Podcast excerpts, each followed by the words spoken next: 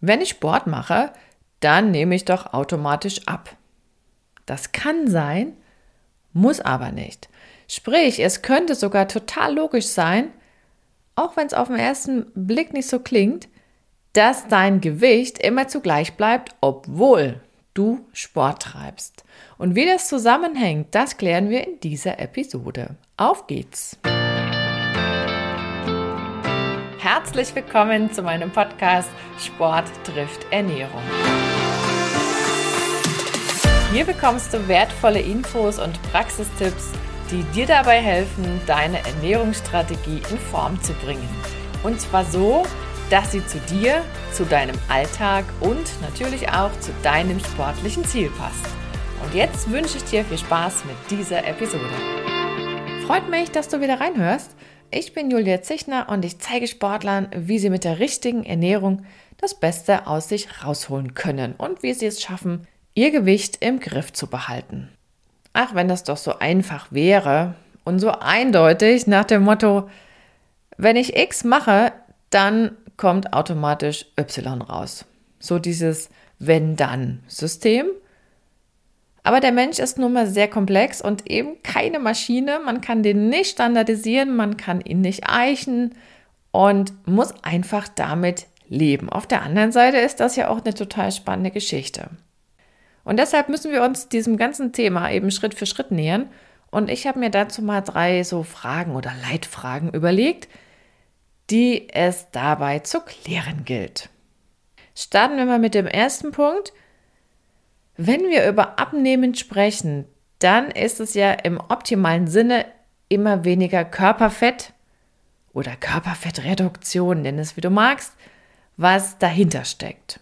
Und deshalb schließt sich die erste Frage automatisch an, wann ist das überhaupt notwendig? Und alleine schon dieser Punkt notwendig, der ist auch wieder an verschiedene Dinge angedockt, nämlich wenn ich das Ganze medizinisch betrachte, dann komme ich auf eine andere Idee, als wenn ich sage, ja, ich muss abnehmen wegen Wettkampfgewicht oder wegen irgendwelchen modischen Aspekten oder warum auch immer. Im medizinischen Sinne würde man sich das viszerale Fettgewebe vorknöpfen oder genauer anschauen. Damit ist ja das Innenbauchfettgewebe gemeint, also das, was im Prinzip ja eigentlich nur entsteht, wenn wir es zu gut mit uns meinen, so eine Art Wohlstandsfettgewebe könnte man auch sagen. Und das ist praktisch unterhalb nochmal von einer Bauchmuskelschicht, deswegen saugt das auch niemand ab oder ähnliches. Da gibt es auch keine Tablette für. Da müsste man wirklich mit so einem, ja, mit einem anderen Lebensstil eben vorgehen. Man kann das auf der einen Seite natürlich mit äh, BIA-Messungen bestimmen, man kann es aber auch indirekt über den Taillenumfang ermitteln und das wäre also mal der eine Punkt, viszerales Fettgewebe. Wenn ich davon zu viel habe, dann ist es schon mal blöd. Wäre der medizinische Zweck zum Abnehmen gegeben?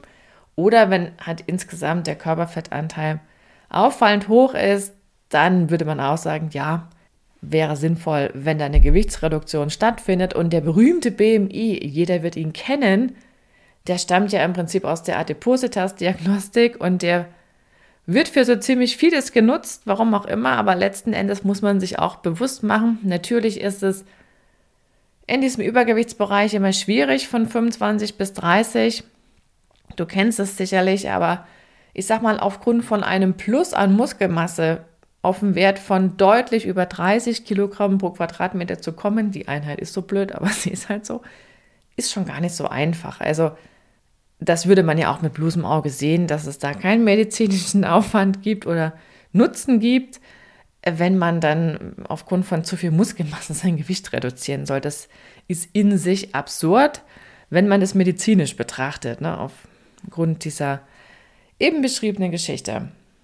Aber rein strategisch, um so zu klären, was muss ich denn machen, um abzunehmen, muss man sich schon definitiv der Frage nähern, ist es physiologisch notwendig abzunehmen? Denn wenn nicht, und das ist manchmal wirklich der Fall, dann sieht dein Körper auch keine Notwendigkeit dafür, sich da jetzt so einfach drauf einzustellen.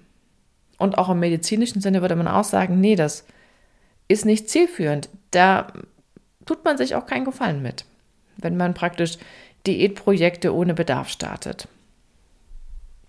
Denn wenn du jetzt Normalgewicht hast, dann musst du dir schon ordentlich was einfallen lassen, damit dein Körper eben aus der Reserve gelockt wird. Da ist so dieses 0815-Programm, das wird nicht lange funktionieren. Denn dein Körper geht ja immer noch davon aus, dass der bei Nahrungsknappheit seine Reserven bei sich behalten muss.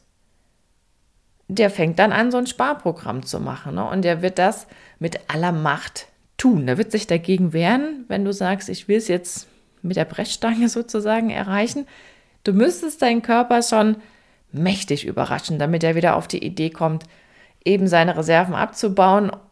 Und du willst ja auch die richtigen abbauen, also Fettgewebe, überwiegend zumindest. Je krasser du das machst, umso mehr Muskelanteil wird leider auch dabei sein. Das hängt aber wiederum auch von deiner Ernährungsweise ab. Also da spielt alles definitiv wie immer eigentlich zusammen.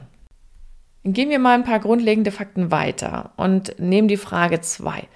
Unter welcher Voraussetzung würde jetzt dein Körper seine Reserven ziehen lassen? Also sprich, wann lässt sich dein Körper auf so eine Körperfettreduktion ein? Und da gibt es ja diesen ganz klassischen Zusammenhang, die meisten wissen das auch, man braucht eine negative Energiebilanz. Soweit so theoretisch. Praktisch musst du natürlich dazu auch deinen Energiebedarf kennen. Und zwar den richtigen kennen, nicht das, was manchmal falsch ausgerechnet wird. Da muss man wirklich vorsichtig sein. Wenn man das zu grob macht, dann habe ich praktisch mich ja in ein höheres Maß gerechnet und es hängt auch immer davon ab, in welchem Gewicht ich mit solchen Formelchen kalkuliere. Also Grundvoraussetzung negative Energiebilanz. Wie kriegt man die jetzt hin? Auf der einen Seite kannst du sagen, ach, ich nehme weniger Kalorien auf. Dann nochmal so ein kleines Alarmglöckchen. Weniger Kalorien bedeutet nicht automatisch weniger Volumen. Wir brauchen ja das Volumen, um satt zu sein. Ne? Manchmal wird das nämlich verwechselt, wenn jemand sagt, ich esse jetzt weniger.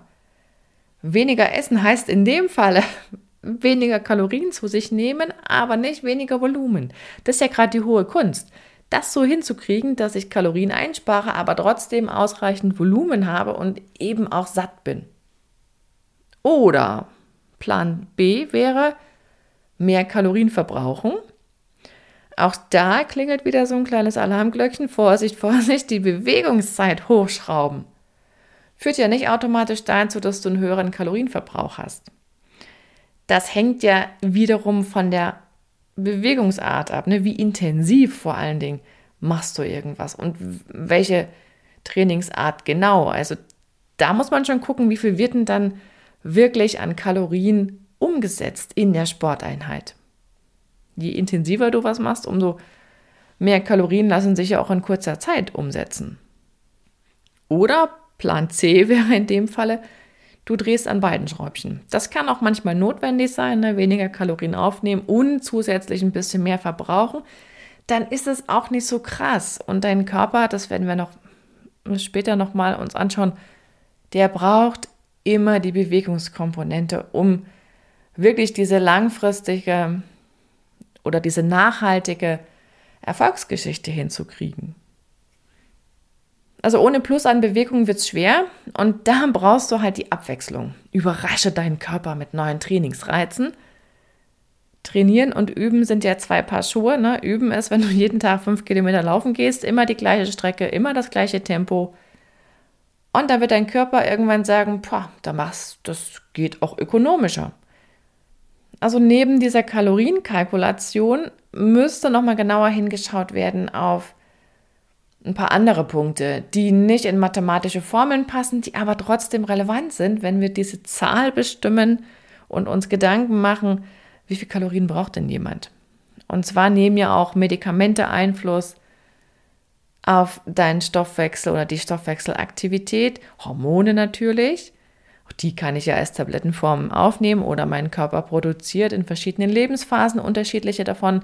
Stichwort Wechseljahre, aber auch Schilddrüse ist so ein Standardthema oder allgemein die Stresshormone. Ne, wer ständig unter Stress steht und Hand aufs Herz, wer macht das denn nicht? Also ist auch eine spannende Frage, sich das dann mal zu bestimmen oder bestimmen zu lassen, ne, was so Adrenalin und Cortison im Blut machen. Also das ist das eine. Dann hätten wir noch Status von Mikronährstoffen. Passt da alles? Ist alles da, was der Energiestoffwechsel braucht? Wenn irgendwas Mangelware ist, dann klemmt es auch wiederum.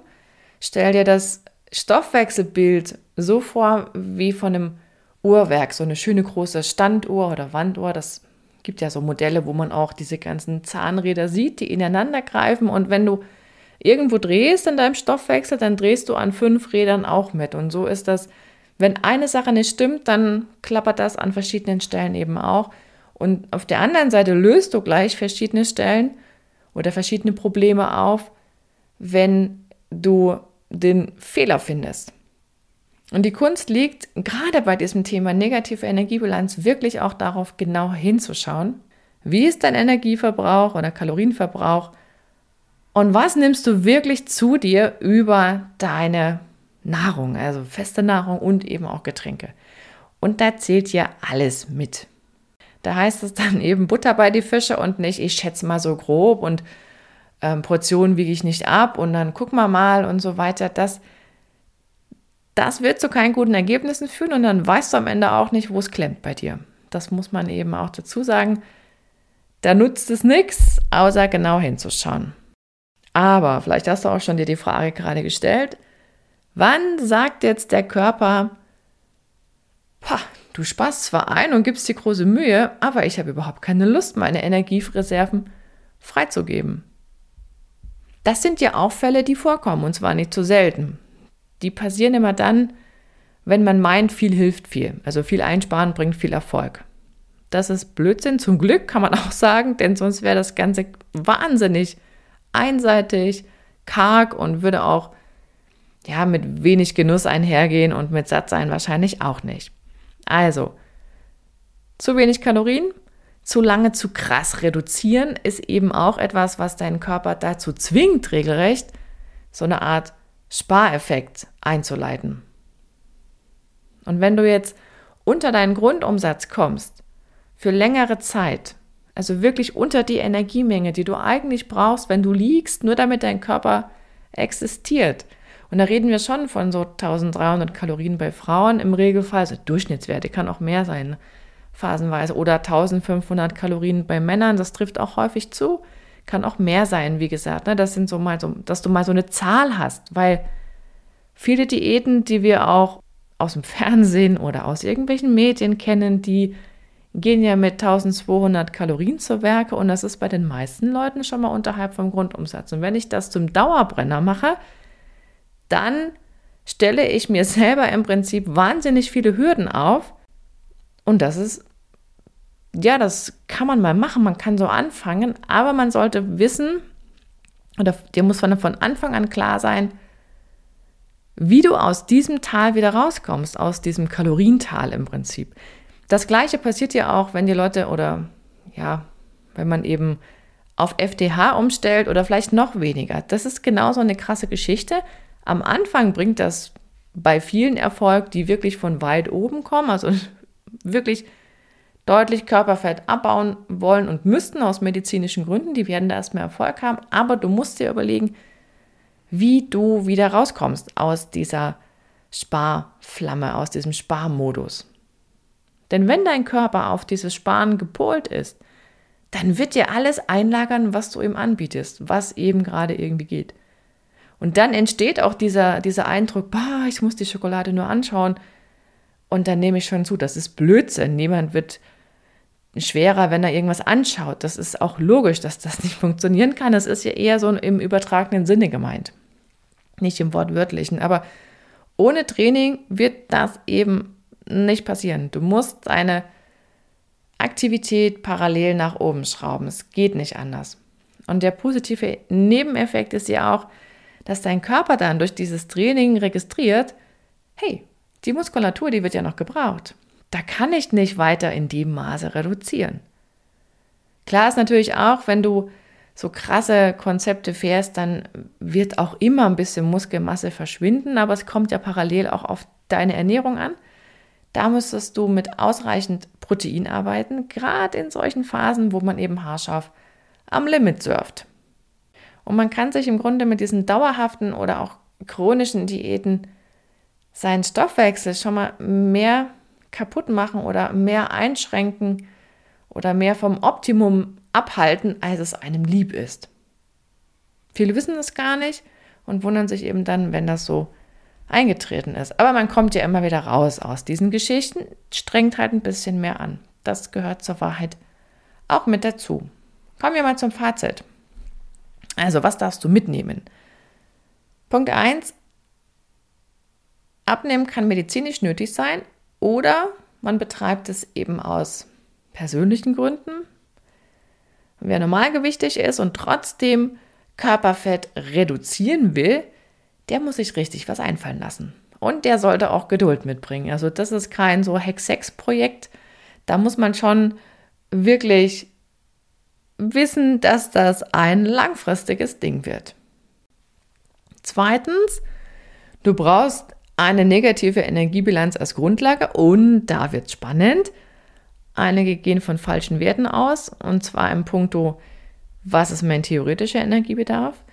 Dann wird gerne die verbrauchte Energie überschätzt, also was durch Bewegung umgesetzt wird, oder man unterschätzt, genau das Gegenteil, also die aufgenommenen Kalorien weil manches vergessen wird oder die Portionsgröße nicht so richtig stimmt und so weiter.